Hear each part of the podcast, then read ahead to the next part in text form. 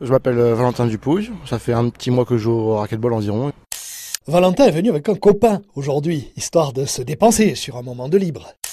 C'est très facile, il n'y a pas de grosses règles dures à apprendre en fait. On peut très bien jouer pour l'amusement comme pour la compétition quoi. C'est pas dur quoi. Est-ce qu'on peut dire que dès la première séance déjà on sait faire Ah oui, largement.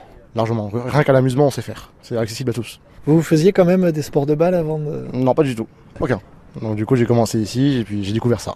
Comment vous y êtes venu Bah avec des petits flyers qui étaient postés euh, comme ça, à droite à gauche, euh, la pub, tout simplement. Vous vous disiez il faut que je fasse un sport, lequel, euh, c'est ça Ouais, juste pour venir essayer, c'était- ça avait l'air joli, puis euh, j'ai tout de suite accroché quoi. C'est accueillant, c'est beau, et puis euh, c'est marrant.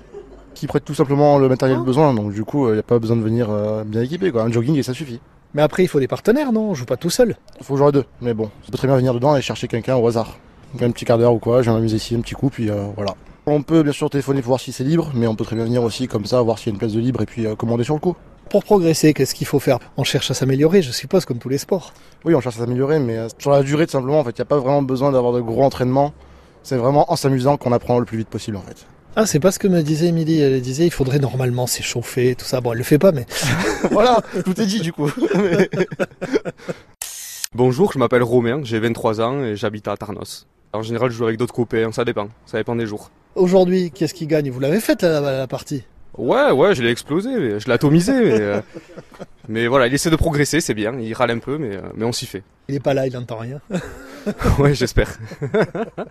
Non, il est loin, c'est bon. C'est quoi les qualités pour faire euh, du racquetball Être euh, endurant parce que c'est très fatigant, c'est euh, beaucoup d'appui, euh, du coup, faut être très très endurant et après, ben, de la technique avec une raquette, quoi. Donc, en général, si on a fait du tennis avant ou quoi, on est un peu meilleur ou de la pelote.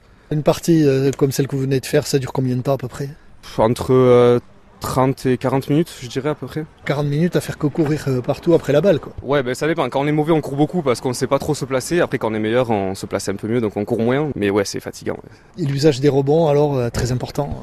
Ouais, ben faut s'y habituer. Au début, c'est compliqué, et puis au fur et à mesure euh, qu'on joue, ben, on apprend à, à maîtriser le rebond, à comprendre comment rebondit la balle, quoi. Il y a des trucs, il y a des bons coups à faire à son adversaire pour le surprendre. Euh, ouais, ouais. On peut jouer euh, de manière classique, c'est-à-dire très fort, très bas pour le prendre de vitesse, ou euh, on peut jouer un peu plus défensivement en faisant une balle très très haute qui va aller euh, mourir euh, au fond du mur pour pas qu'il ait le temps de revenir. euh.